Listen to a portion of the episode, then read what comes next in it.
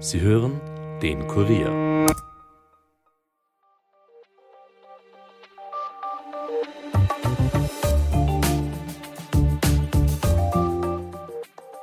Wir doch früher als gedacht? Und findet die Nationalratswahl vielleicht sogar am selben Sonntag statt wie die EU-Wahl? Beziehungsweise ginge das überhaupt?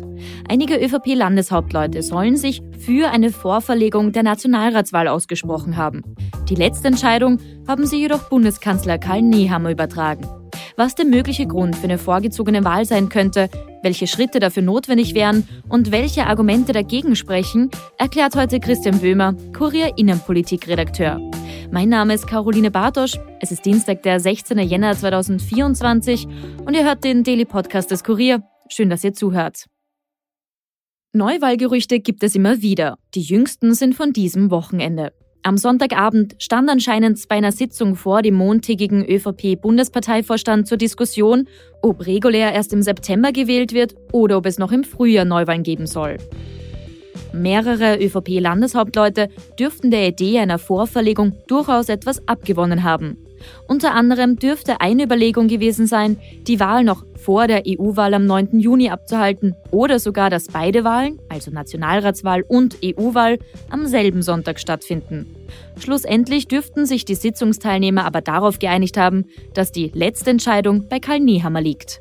Heute wurde dann wiederum etwas zurückgerudert. Von der ÖVP-Klausur in Krems hat es am heutigen Dienstag in einer Stellungnahme auf APA-Anfrage geheißen, vorgezogene Wahlen seien kein Thema und dass es bei der Arbeitsklausur um die Inhalte des Österreichsplans von Bundeskanzler Karl Nehammer sowie um die Regierungsarbeit bis zum Herbst ginge. An Spekulationen über einen vorgezogenen Wahltermin wolle man sich nicht beteiligen. Am Wochenende waren da noch etwas andere Töne zu hören. Was für und was gegen einen vorgezogenen Wahltermin sprechen könnte und ob ein Zusammenlegen der Nationalrats- und der EU-Wahl überhaupt möglich wäre, bespreche ich jetzt mit meinem Kollegen Christian Böhmer aus der Kurier Innenpolitik. Hallo Christian. Hi. Christian, es wird gerade wieder über Neuwahlen gesprochen. Jetzt haben wir vor nicht allzu langer Zeit eigentlich gesagt, Neuwahlen sind so gut wie vom Tisch. Jetzt sind sie plötzlich wieder Thema. Warum wird denn gerade über Neuwahlen wieder nachgedacht? Also es gab im Vorfeld dieser ÖVP-Regierungsklausur, die gerade in, in Krems läuft, gab es ein Treffen der Landeshauptleute mit dem Herrn Bundeskanzler. Das ist an sich nichts Ungewöhnliches, das passiert immer wieder dass sozusagen die, die Landesparteiobleute der ÖVP äh, den Parteichef treffen. Und bei diesem Treffen hat es, wie wir aus der ÖVP gehört haben, einige Stimmen gegeben, die gesagt haben, na ja, vielleicht sollte man doch nicht erst im Herbst wählen, sondern schon im Frühjahr. Und aus dieser Sitzung ist eben diese äh, Spekulation wieder herausgekommen. Es gibt ein paar Argumente dafür, die werden wir dann eh noch besprechen, für mich nicht wirklich stichhaltig sind. Aber das kommt aus der ÖVP und kam aus der ÖVP und ich habe ein bisschen den Eindruck, dass die jetzt auch äh, nur bedingt Freude haben mit dieser Diskussion, weil sie einfach eine leidige ist und ich persönlich auch nicht glaube, dass man als Partei damit was gewinnt. Du hast jetzt gerade schon gesagt, es gibt einige Argumente, die dafür und dagegen sprechen. Wir werden sie nachher auch noch ein bisschen im Detail beleuchten. Einen Punkt würde ich gern jetzt schon rausgreifen und das ist die Überlegung, die sich viele stellen, wenn es um Neuwahlen geht, nämlich ob da vielleicht die Idee dahinter steckt, dass man die FPÖ, die ja in den Umfragewerten immer weiter zulegt, da vielleicht noch abfangen könnte, wenn man die Wahlen doch schon nach vorne zieht. Hat das damit irgendwas zu tun? Also es hat nur mit der Stimmung zu tun. Ein Großteil der, der Themen ist ab abgearbeitet, ein paar Sachen sind noch offen. Natürlich ist das die, die Frage, die alle umtreibt, im Übrigen nicht nur die ÖVP, sondern auch die anderen Parteien. Ich sehe das aber nur sozusagen, wie soll ich sagen, es gibt keine empirischen Daten, die, die irgendwie zeigen würden, wie sich das eine oder das andere auswirkt. Ja, momentan ist, Faktum ist, momentan ist die Regierung unten durch. Mhm. Äh, mir schließt sich aber nicht, warum warum man deshalb jetzt gleich wählen will oder erst im Herbst wählen will, wo da der große Unterschied ist. Was eine belastbare Annahme ist, dass man bei der EU-Wahl jedenfalls einmal einen Denkzettel bekommen wird. Sozusagen dieser Unmut wird sich dort mm, entladen. Auch dieser Unmut im Übrigen gegen Brüssel und, und diesen Zentralismus. Aber äh, was es bringt, dann sozusagen kurz davor vielleicht noch einen Nationalrat zu wählen, ist mir auch nicht klar, weil es spitzt sich der Unmut und die Unzufriedenheit schon sehr auf die österreichische Bundesregierung zu. Und ich glaube, dass da die Wähler nicht unterscheiden oder wie sagen, dann weniger sauer sind oder mehr sauer sind. Also, also ich, ich habe es nicht ganz durchschaut noch, mhm. was, was da die Überlegungen sind. Jetzt hast du gerade schon angesprochen, aufgekommen ist das Thema eben in dieser Konferenz der ÖVP-Landeshauptleute.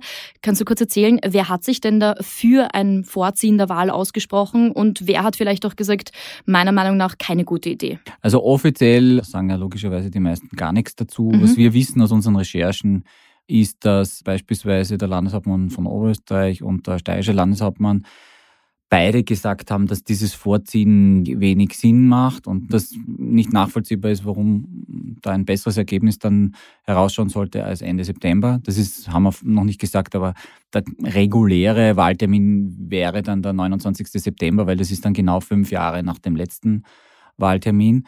Es gab stimmen mutmaßlich Salzburg, Tirol, Vorarlberg, die Landeshauptleute dort, wie wir wissen auch ÖVP-Landeshauptleute, die seien da eher offener gewesen für das Vorziehen.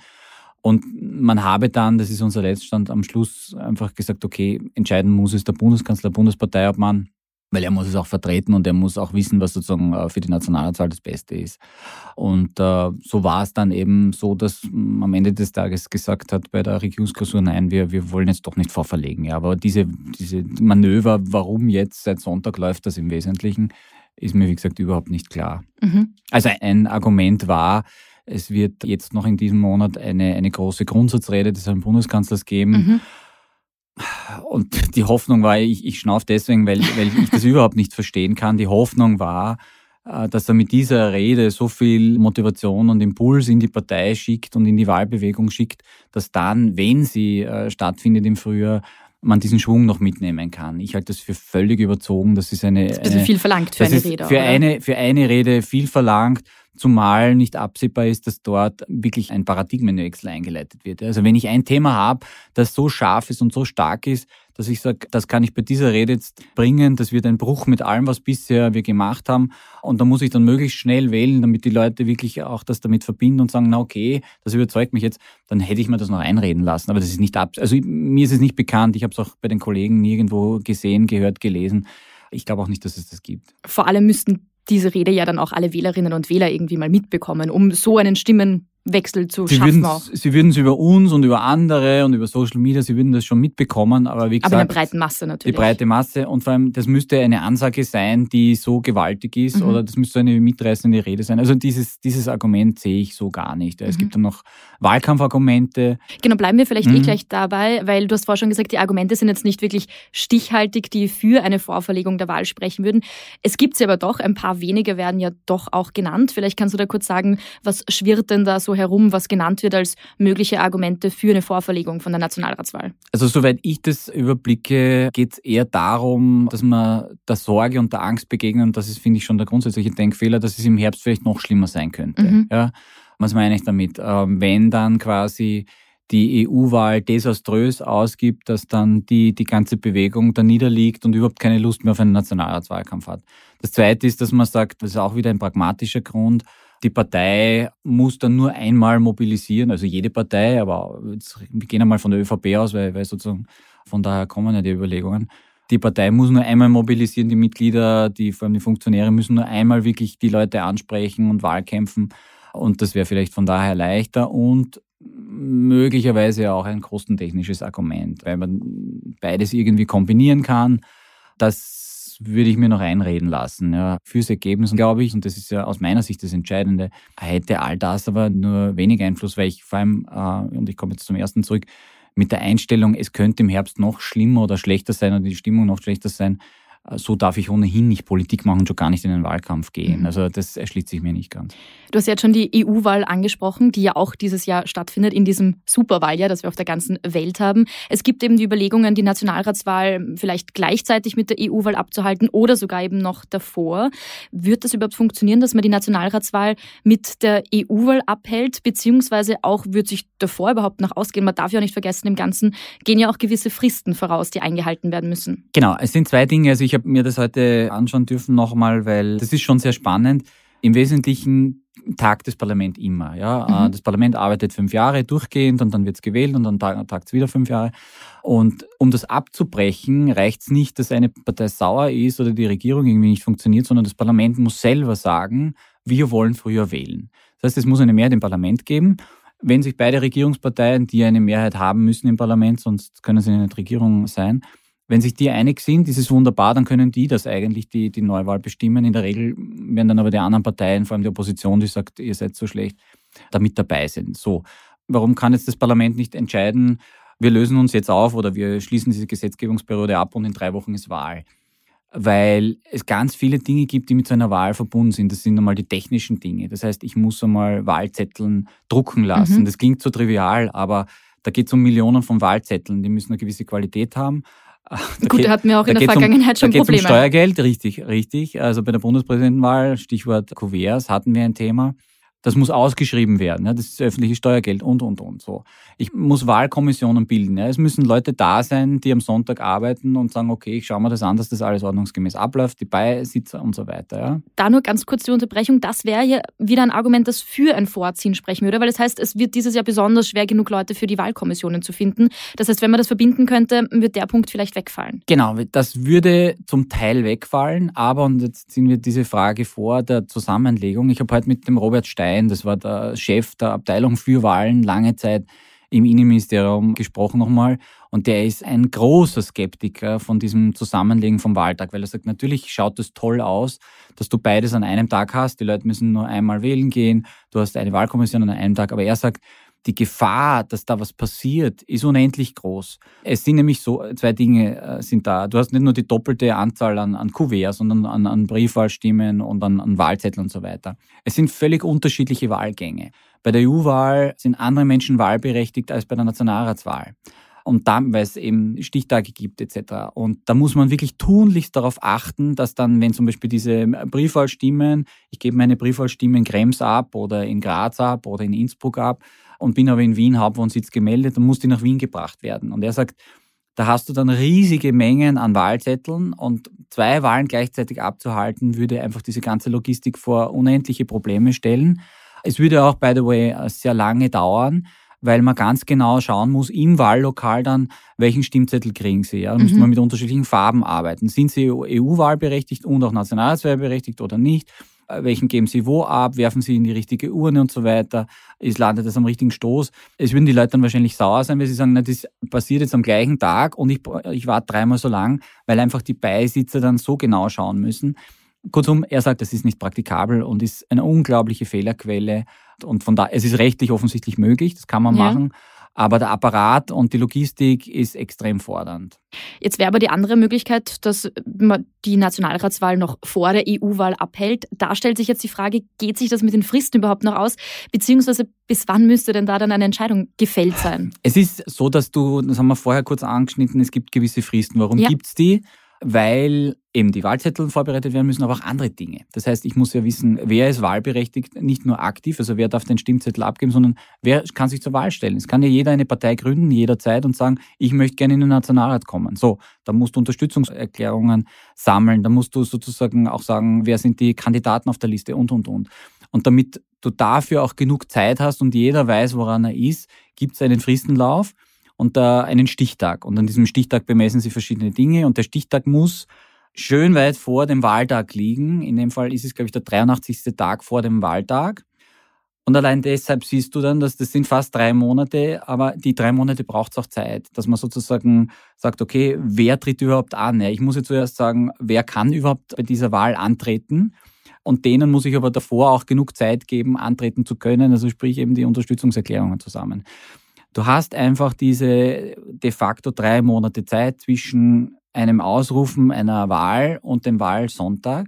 Und wenn wir jetzt sagen, wir wollen irgendwann im April wählen oder im, im Mai wählen, dann brauchst du nur zurückrechnen und dann kommst du eben, je nachdem, wann du wählen möchtest, schon auf Jänner, Februar. So, und jetzt hast du aber die Situation, das Parlament, wie wir vorher besprochen haben, muss ja vorher noch nicht die Auflösung, aber, aber sozusagen den, die, die Wahl beschließen, mhm. muss auch die Regierung beauftragen, hey, ihr müsst jetzt eine Wahl organisieren und ihr müsst sie an diesem und jenem Tag organisieren. Und das braucht alles Zeit. Im Parlament muss das ordentlich gemacht werden, im Plenum.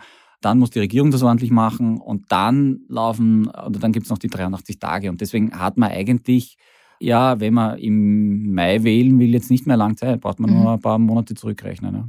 Es hört sich alles wahnsinnig kompliziert, wahnsinnig aufwendig an. Stellt sich trotzdem die Frage, die wir vorher schon kurz angeschnitten haben, Warum wird das dann jetzt überhaupt wieder zum Thema gemacht? Du hast schon, vorher schon gesagt, eventuell, weil man sagt, es wird dann vielleicht noch schlimmer, das Ergebnis. Aber es ist jetzt auch nicht so, dass sich die Umfragewerte jetzt plötzlich irgendwie verändert hätten. Also da ist jetzt nichts Großes passiert, wo man sagt, die eine Partei ist plötzlich so viel stärker oder so viel schwächer als noch vor wenigen Wochen oder so. Nein, ich meine, es gibt zwei Dinge, die eine große Rolle spielen. Der Wahlkampf, den hast du in jedem Fall. Der Wahlkampf kann auch vieles verändern. Das ist der eine Punkt. Den hat man ohnehin nicht im Griff. Aber wir wissen nicht, was im nächsten halben Jahr im Rest der Welt passiert. Es sind mhm. äh, Kriege ausgebrochen, es sind Pandemien ausgebrochen, die Teuerung etc. Also wir wissen einfach nicht, wie das im Nahen Osten und so weiter weitergeht. Jetzt weiß ich zumindest einmal oder kann ich den Zeithorizont die nächsten ein, zwei, drei Wochen halbwegs überblicken als Bundesregierung. Und das ist ein Argument, warum man es vielleicht vorverlegt. Das zweite ist, es ist jetzt auch nicht mehr ganz so übel, wie soll ich sagen, früher gab es diese unausgesprochene Regel, der Partner, der Neuwahlen verursacht, wird dann bei der Nationalratswahl abgestraft. Ja. Mhm. Spätestens seit Sebastian Kurz wissen wir, das ist noch muss bedingt, das muss nicht sein oder ist nicht so. Und man könnte jetzt mit einer Sollbruchstelle sozusagen, wenn man sagt, wir wollen jetzt aber die Leute hier und da nochmal entlasten oder wir haben jetzt dieses Herzthema, das uns noch wichtig ist. Mit einer Sollbruchstelle könnte man irgendwie vielleicht sogar nochmal einen Punkt setzen, dass man sagt, dass man es mutwillig eskalieren lässt und sagt, äh, die Grünen sagen, aber wir wollen jetzt noch diese Ökomaßnahme haben. Und wenn die ÖVP dann nicht drüber hüpft oder wir wollen jetzt endlich den Generalstaatsanwalt oder den Bundesstaatsanwalt haben, der ist noch immer nicht da, wir sagen jetzt, wenn der nicht im nächsten Monat verhandelt wird, dann gehen wir aus dieser Regierung raus. Ja? Das ist alles ein Hasardspiel. Aber das ist zumindest eine Überlegung oder können Überlegungen sein, warum man das jetzt eventuell vorverlegen wollen würde, sagen wir mhm. mal so. Die Landeshauptleute haben gesagt, die letztendliche Entscheidung, die liegt beim Bundeskanzler Karl Nehammer. Gibt es da schon irgendwelche Tendenzen zu hören aus seinen Kreisen, wie er sich dann da entscheiden wird? Mein Informationsstand ist der, dass sich nichts verändert hat. Ja, also sie sind sich alle einig, dass die Stimmung oder in der Regierung ist die Einschätzung so, dass die Stimmung viel schlechter ist als die Lage. Mhm. Ich glaube, dass sich, wenn sich zum Beispiel die Inflation ein bisschen abschwächt noch, möglicherweise die Stimmung sogar ein Stück weit besser wird. Das könnte ein Motiv sein und ich habe nicht den Eindruck, dass es im Umfeld von Karl Nehammer jetzt darauf hinausläuft, dass er sagt, naja, wir wählen jetzt doch im Juni oder doch im Mai vor der EU-Wahl oder was auch immer. Also ich, ich, es ist auch nicht wirklich argumentierbar. Ja. Es sind noch ein paar Dinge offen. Man hat extreme Schieflagen und Krisen in dieser Regierung einfach durchstanden, durchgetaucht. Die Dinge, die jetzt noch offen sind, sind meines Erachtens nicht nur scharfbar, sondern du kannst auch schwer erklären, warum du an denen jetzt plötzlich die Regierung scheitern lässt. Ja. Mhm. Und ja, der 29. September ist noch weit hin. Du hast einen kurzen Wahlkampf eventuell im September. Also meine bescheidene Meinung ist, dass, dass derzeit nach wie vor näher auf den 29. September setzt. Dann vielleicht auch noch ganz kurz, das kommt zwar jetzt alles aus ÖVP-Kreisen, also die, das Thema mit den Neuwahlen betrifft aber oder würde alle Parteien betreffen natürlich. Was hört man denn so von den anderen Parteien? Was sind deren Standpunkte dazu? Naja, was die anderen Parteien sagen, haben wir jetzt die letzten Monate und eigentlich Jahre sogar gehört. Ne? Also du kannst wenn du sagst, diese Regierung ist die schlechteste aller Zeiten, diese Regierung hat äh, alles vergeigt, was man vergeigen kann, also gerade die Teuerung, also Energiekostenexplosion und so weiter, da kannst du nur dann zustimmen. Ja, also das ist auch aus meiner Sicht undenkbar, dass eine Sozialdemokratie, freiheitliche Neos einfach dann sagen, naja, warten wir jetzt doch bis September. Ja, da gibt es zum Teil auch Neuwahlanträge, die im Parlament schon liegen. Mhm. Das ist ein parlamentarischer Standard, dass sozusagen äh, eine, eine Oppositionspartei den Rücktritt der Regierung fordert oder Einzelministern das äh, Vertrauen abspricht und dann auch, auch Neuwahlanträge äh, stellt quasi für die Schublade oder also ich glaube, wenn vorverlegt würde, würden wahrscheinlich alle Parteien dafür sein. Also auch ähm, der Regierungspartner, auch die Grünen. Das möglicherweise so, ja. Also aber man hört wollen das, nein, nein, sie wollen jetzt, sie wollen jetzt noch, oder die haben kein, wie gesagt, die haben große Leidensfähigkeit aus, aus mhm. ihrer Sicht bewiesen, würde ich meinen. Aber wenn da die, eigentlich alle Parlamentsparteien sagen, okay, das geht nicht mehr, mehr und der Koalitionspartner will nicht, mein Gott, ja, es wäre dann irgendwie auch seltsam, dann bleibst du über und alle anderen sagen, schaut, ja. die, die sind Sesselkleber. Dann hast du diese Sesselkleber-Debatte, die zum Teil eh schon jetzt läuft. Ne? Eine Entscheidung muss auf jeden Fall bald gefällt werden. Wir haben es vorher besprochen. Es gibt ganz viele Fristen, die eingehalten werden müssen. Derzeit wissen wir noch nicht, was die letztendliche Entscheidung ist. Aber ich sage an dieser Stelle, Christian, vielen Dank für deine Einschätzungen. Sehr gern. Über alle Entwicklungen halten wir euch natürlich auf kurier.at am Laufenden. Hier gibt es jetzt wie gewohnt noch einen schnellen Nachrichtenüberblick für euch.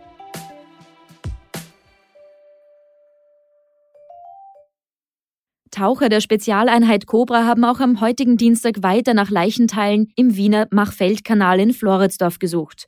Immer wieder würden Teile gefunden. Zitat, die Suche ist noch nicht abgeschlossen, das sagte Polizeisprecher Markus Dietrich. Bei dem Toten handelt es sich um einen Mann, wie Dietrich am Vormittag der APA bekannt gab. Am Samstag hatte ja ein Angler einen Fuß aus dem Wasser gefischt und Alarm geschlagen. Und Bundespräsident Alexander van der Bellen sieht die ernste Gefahr einer Ausweitung des Nahostkonflikts auf andere Länder in der Region. Generell werde 2024 weitere Herausforderungen bringen, die an Zahl und Komplexität zunehmen könnten, sagte van der Bellen beim Neujahrsempfang für das diplomatische Korps am Dienstag in der Präsidentschaftskanzlei. An die Botschafterinnen und Botschafter appellierte er deshalb, den Dialog und den Weg des Miteinander fortzusetzen. Und vor dem Hintergrund wiederholter Angriffe der Houthi-Rebellen auf Handelsschiffe im Roten Meer ist nun ein griechisches Frachtschiff vor der Küste des Jemen von einer Rakete getroffen worden. Ein unter der Flagge Maltas fahrendes Handelsschiff in griechischem Besitz sei Berichten zufolge bei der Durchfahrt des Roten Meers in Richtung Norden getroffen worden. Das teilte die Sicherheitsfirma Embry am heutigen Dienstag mit. Damit war's es für heute von uns. Mehr Infos aus Österreich und aller Welt findet ihr wie immer auf unserer Website. Dort findet ihr auch mehr von unseren Podcasts, also hört euch doch gerne mal durch. Wenn euch eine davon gefällt, dann abonniert ihn auch gleich auf Apple Podcasts oder Spotify und hinterlasst uns gerne eine Bewertung. Ton und Schnitt von Aaron Olsacher, produziert von Elias Nadmesnik. Mein Name ist Caroline Bartosch. Ich wünsche euch einen schönen Dienstagabend und hört doch auch morgen wieder rein. Bis bald.